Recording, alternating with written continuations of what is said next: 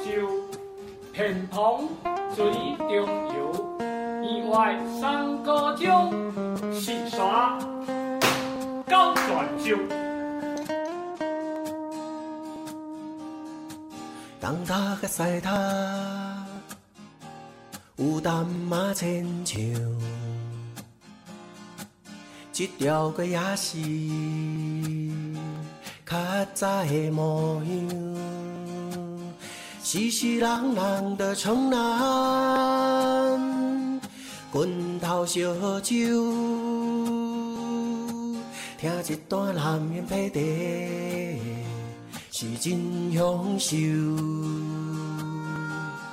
走到十八支，听老李花泉酒。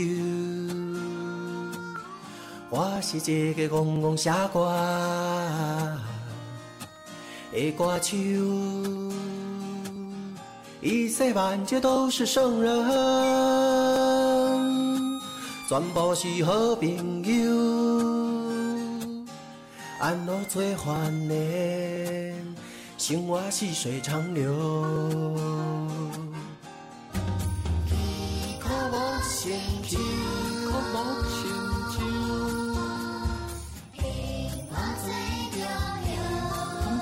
重要。意外三个九，七刷到转九。这首歌细汉的时阵，阮老爸经常念给我听，到这我搁定定会记咧。三个钟。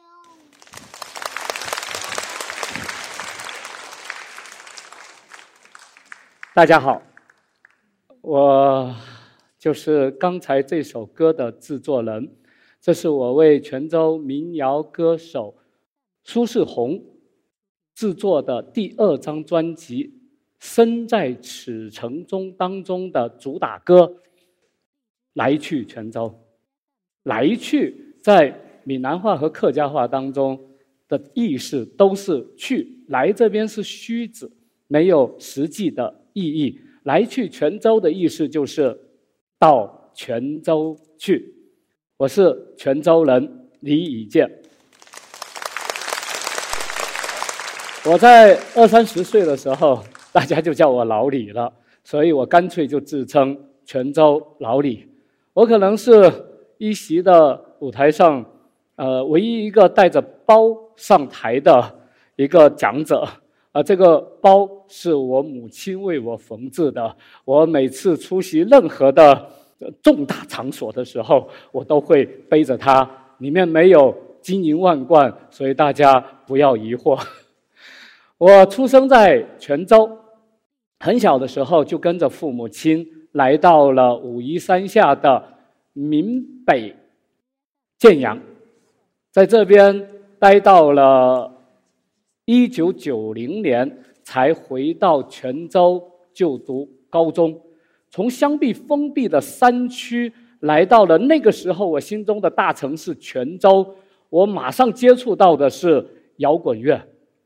崔健、唐朝、黑豹、Beatles、Rolling Stone，他们迅速的击垮了我幼小的心灵。我迅速就从一个惨绿的文青变成了一个摇滚少年。我工作以后开始写乐评，开始在电台里播放摇滚乐，和那个时候的摇滚圈叫做过从甚密。曾经，我是一个想要赶紧离开这座古城的人。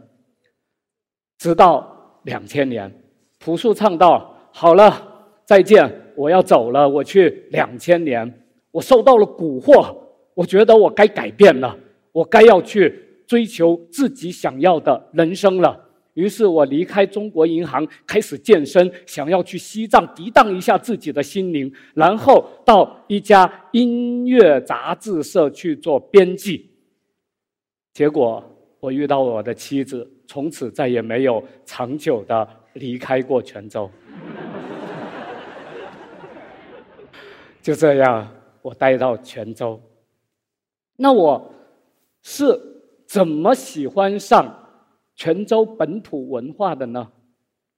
那是二零一五年的秋天，有一个做深度游的公司，那个时候做深度游的还很少，他们到泉州找到了我，当时还蛮窃喜的，是不是因为我经常跟一些音乐人和电影人在泉州溜达行走，名声传出去了，所以我毫不犹豫的就接受了他们给我的要求，希望我为泉州做一条三天两夜的。深度游的路线，我凭着自己的私人的喜好给他们设计好路线之后，出了一个问题，没有一个导游能够带这条路线。在这种情况下，他们跟我商量说：“那你能不能帮我们带一带呢？”我毫不犹豫，一口答应，跟他们签了一年的约。但是这一年。让我真的发现自己非常多的不足，我对自己生活的这座城市是如此的无知，我太不了解自己的这座城市了。当然，我的业绩很好。一年之后，我跟他们 say 了 goodbye，再见。我给自己有新的计划。这是一张万历年间的全郡总图，明朝的。就着它，我把泉州城分成十二个区域：西街以东、西街以西、西街以南、浮桥、北山、城北、东街、啊中山路以东、中山路以西、一堡到五堡、中山南路以及城南。每个月我去探寻其中的一个区域的历史遗存，然后我在每个星期天的早上带二十个泉州人走过我所了解的这片区域。一年的时间匆匆而过，我对泉州城现在看来叫做有了一个粗浅的了解。然后我骑着我的小电驴，带着这本武林秘籍开始。走到古城之外，我一个村庄一个村庄的扫过去，每一处的市级文物保护单位，我通通都踏看到。就这样，过了三四年的时间，我在我的同学们的帮助下，走遍了泉州的安溪、南安、永春、德化，走遍了大泉州。九百九十三个文物保护单位，我们走过了八百多处。到了二零二零年的八月二十三日，我开始用视频的方式来记录我们踏勘的行程。到今天为止，发表了大概七百篇和泉州相关的视频，相当于是日更。在这些视频里面。没有那些呃泉州的大的景点，也没有申遗的二十二个申遗点，为什么呢？因为那些申遗点已经有太多的人在说、在讲、在推广。我要做的事情不是锦上添花，而是拾遗补缺。我希望让大家能够看到更多的是泉州文化的丰厚性。作为一个没有导游证的泉州导游协会副会长，作为泉州现在最贵的古城讲解员，咱们的主办方希望我能在这里给大家讲一讲泉州，也算是今天给大家的福利吧。啊，谢谢。在泉州这么大，我要讲哪里呢？我参与了十二届的泉州古城讲解员培训，都是他们的导师。古城讲解员的培训分成三个部分，其中一个就是西街以开元寺为主的这个区域，还有就是以府文庙为主的中山路区域，以及城南。对我来说，开元寺、西街是泉州的佛国。而辅文庙是泉州的庙堂，而城南是泉州的江湖。刚才几位讲者都非常的严肃，我就不再严肃了。我想就不要讲庙堂以及佛国，我来给大家讲一讲泉州的江湖城南。城南大概是这样的，是从天后宫往德济门的方向走，一直走到曾经的富美古渡口。在这一段区域里面呢，主要有这三条川字形的街道，中间的这一条叫做聚宝街，听着名字就很喜气。它是宋元时期泉州最重要的商品街。闭上眼睛，我们可以想象一下，左手边可能是一个伊斯兰教的阿拉伯人开的店，他的伙计是个黑人。他的对面是一个威尼斯的商人，他的腰间别着一口产自印度的大马士革金刀。他的旁边还有另外一个小店，老板是个詹城人，他家的伙计又瘦又小，也黑不溜秋的，大家叫他昆仑奴。这条街上，骏马、骆驼轻轻走过。偶尔还会有大象和猴子在其中穿梭。那个时候的泉州人，压根就熟视无睹。所谓金青龙、银聚宝和它平行的这条青龙巷，如果说聚宝街是当时中外的这些宝货的交易之地，那么青龙巷就是一条金融街。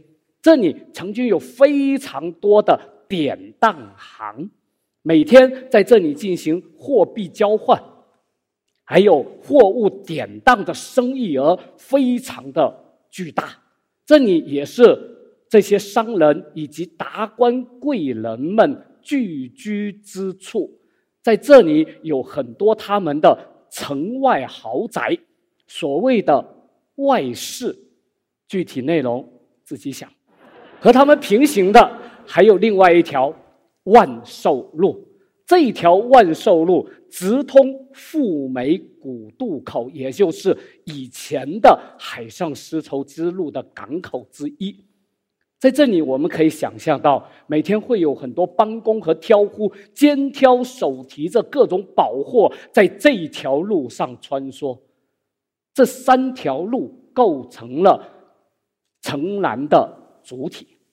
在城南，还有天后宫、德济门这两处都是全国重点文物保护单位，还有明朝的思想家李治的故居，以及民国的教育家蔡鼎常的故居，这是文化的传承有序。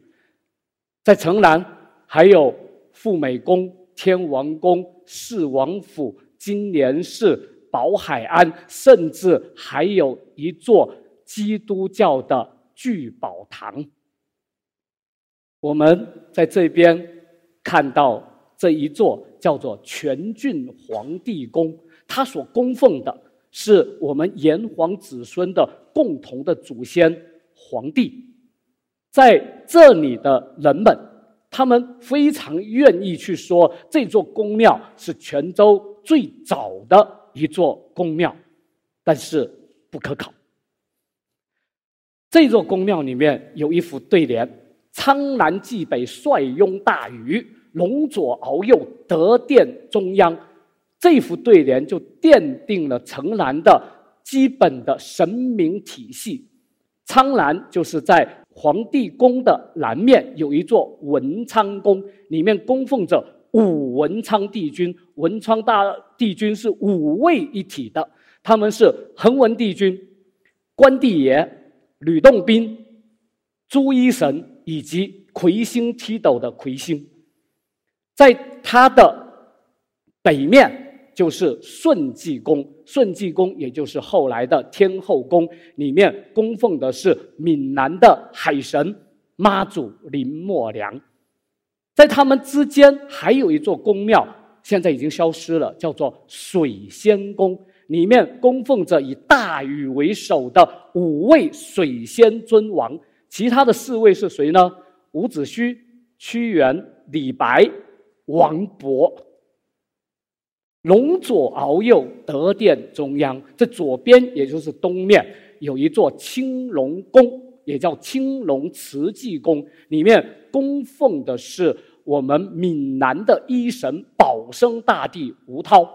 而在右边，也就是西面，有一座翱翔宫，呃，里面供奉的是我们佛家的观世音菩萨。而正中间就是这一座全郡皇帝宫，我们也叫它中央帝。这一套神明系统可以满足城南这一片土地上的民众的所有的心理需求。那为什么我说城南是泉州的江湖呢？这是城南今年的一个大的活动，叫做索罗年。是祭拜龙王爷的，啊，这在这大活动的背景之下，我们要说到城南的另外一处地方。注意，在右手边的后山社，后山社它不同于城南的聚宝街、青龙巷、万寿路，是这么的横平竖直、有规划。它那里面是。道路狭窄，纵横交错，没有设计的理念在那边。他的居住民的人民最早就是那些为海商们服务的码头工人，他们来自五湖四海，来这里只为混口饭吃，所以他们有个小地方就建个小屋子，就在那边住下来。天长日久，慢慢形成了一个打个不恰当的比方，叫做贫民窟的聚居区。即使现在已经起了高头高楼大厦，可是那里的道路依旧狭窄，依旧是纵横交错。就是因为他们不重要，所以我甚至找不到一张照片能够给大家描述那里的状态是什么样的。在那边居住的码头工人们，经常被地痞流氓欺负。在天后宫的墙上有这样的一块半的残碑，右边的这一块四进碑里面，我们会看到三个字，比较少见，叫做“几兆户”。几兆户是什么人人呢？他们就是把。货物从大船上卸下来，放在自己的小船上运到岸边的船夫，他们经常被地痞流氓欺负，实在是忍无可忍，就告到官府那边去。官府那边判决下来，给他们主持正义。可是他们怕这些地痞流氓不知道，就请工匠。把这个告示贴刻在石头上，竖在城南的显眼的地方，希望能够以此去震慑这些地痞流氓。但是有用吗？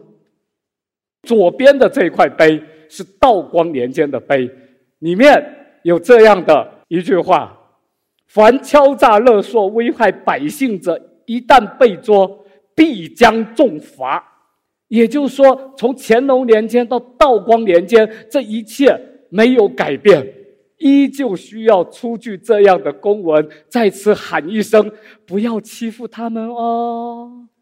只是这声音并不大声，所以这一群几兆户这些码头工人永远是弱势群体。这时候，我们想一下，他们被欺负了，那受害者是谁呢？是这些海商们，没有那些稳定的工作人员，他们的生意必定会受到非常大的打击。所以在这种情况下，他们聘请保镖，甚至引进武馆，希望能够以武力来震慑这些地痞流氓。一时之间，江湖中。风起云涌，在城南还有这样的一个地方。我们都说人多的地方就有江湖，那城南这个江湖当中，什么人最多？商人，商人在泉州城中是大量聚集，在公塔巷里有这样一块不起眼的碑文，上面写着“清代全台贸易频繁”，这是经营台湾陆港生意的商业行会馆所，在这里。道光年间，四十六家商行共同铸造了一个大铁钟，挂在公塔巷的会馆里面。现在这口铁钟被收藏以及展示在中国闽台园博物馆，是他们的镇馆之宝。现在我们来看一下城南的居民之间的关系。这条巷子是呃聚宝街一百三十八号到一百五十号中间的一条支巷，因为无论是从正面照进去，还是从外里面照出来，都很好看，所以我就放置了这两张图片。我们注意，在这墙上有这样的一块石碑，这里写着“此巷活六尺二寸”，也就是说阔六尺二寸。为书宅自己界内余地，日后邻居不许侵占，亦不得打开门窗相通，自之混用此部。什么意思呢？就是这条巷阔六尺二，都是我苏家的地盘，你你们隔壁邻居不能占用，甚至连门窗都不要打开，啊，此字。底下还有时间，是公元一九九八年十月，刻石为证。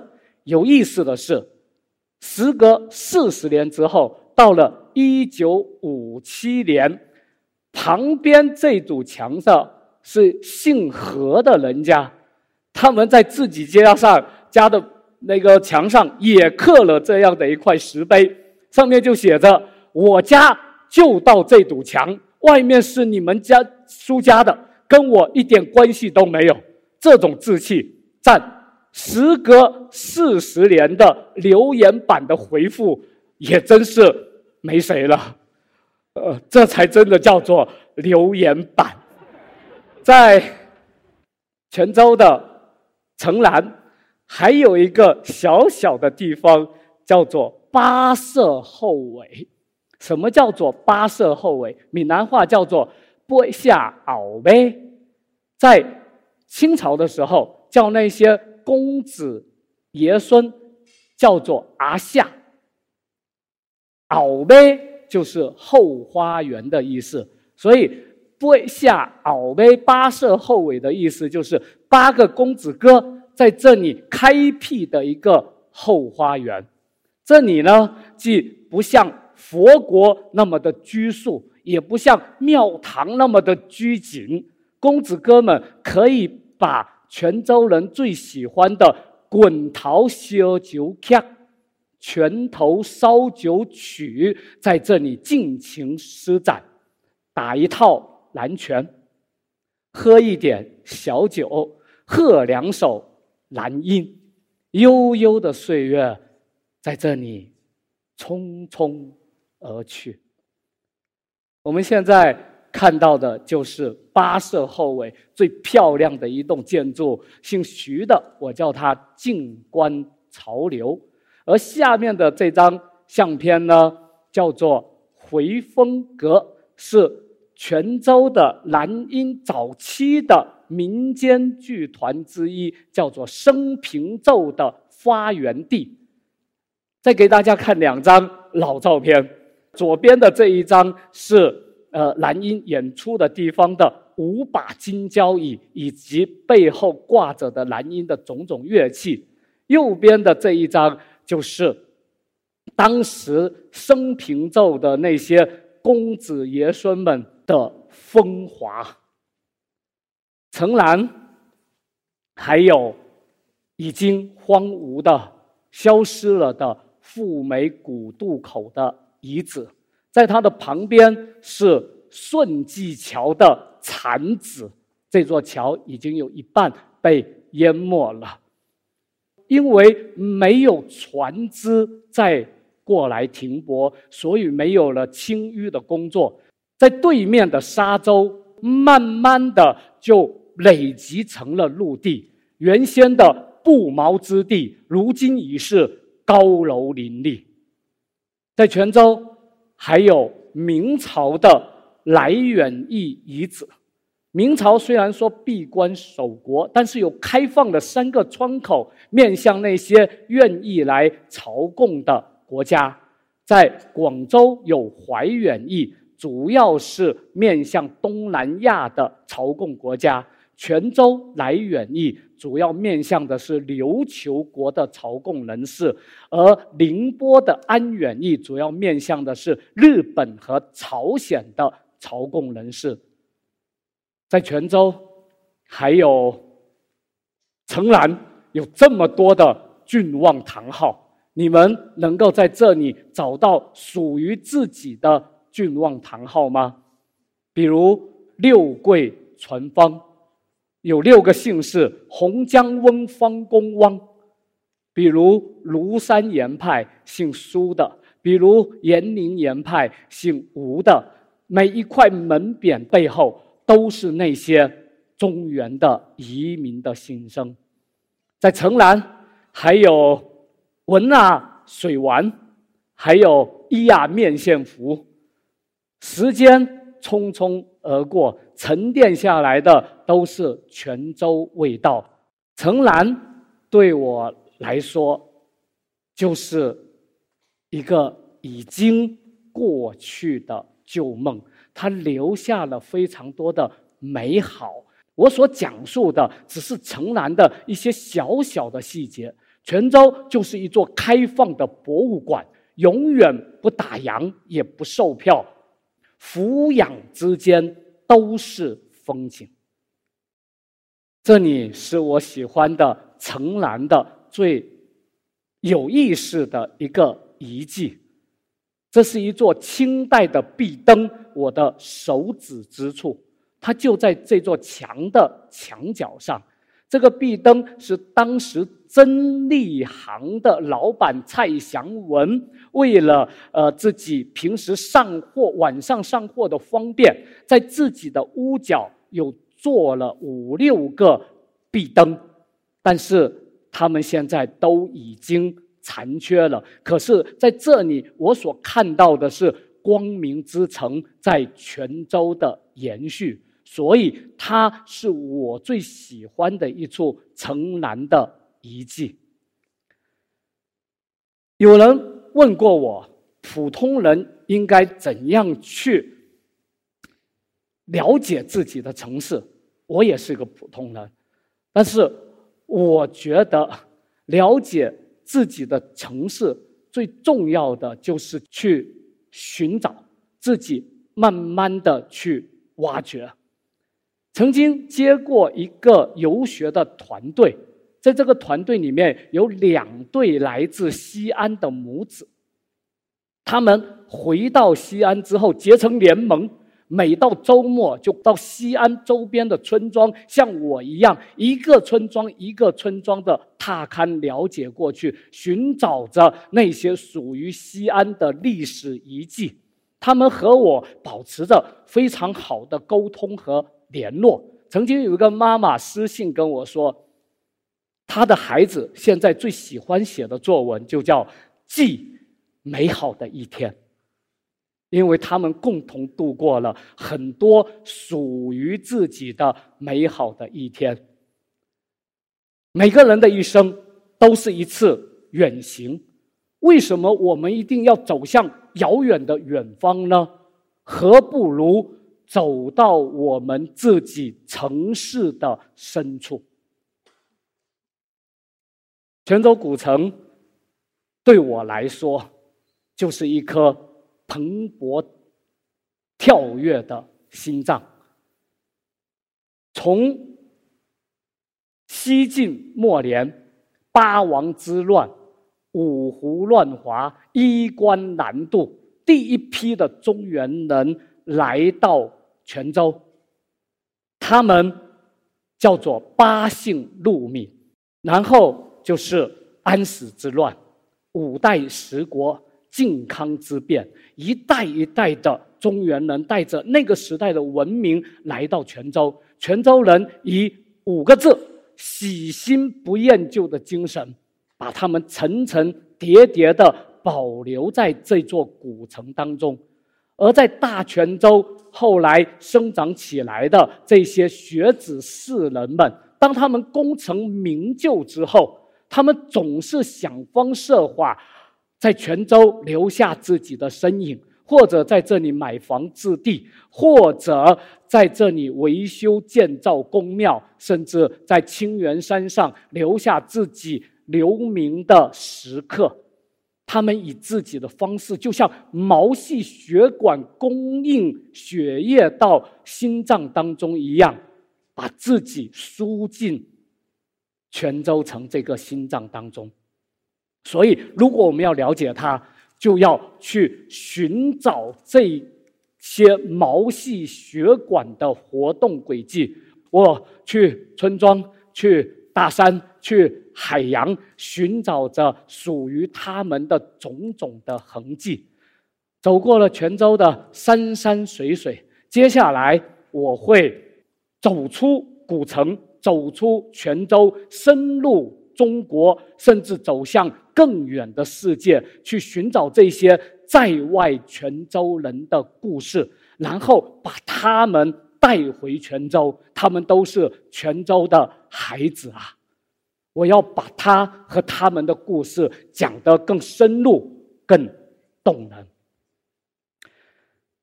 泉州城，你是值得一来的。来到泉州城里，你不一定要去那些我们所没有的名山大川或者金碧辉煌的寺庙。泉州没有，泉州有的只是曾经的三百二十六条小巷中的。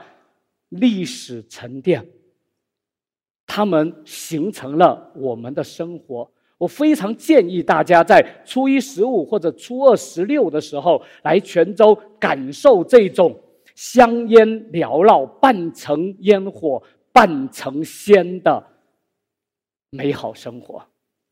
最近我录了一档播客节目，来去泉州，用。异步同声的方式，我边走边讲，然后在制作人婉莹的领导下，呃，走过了泉州的五条经典路线，历时十二个小时又三十分钟。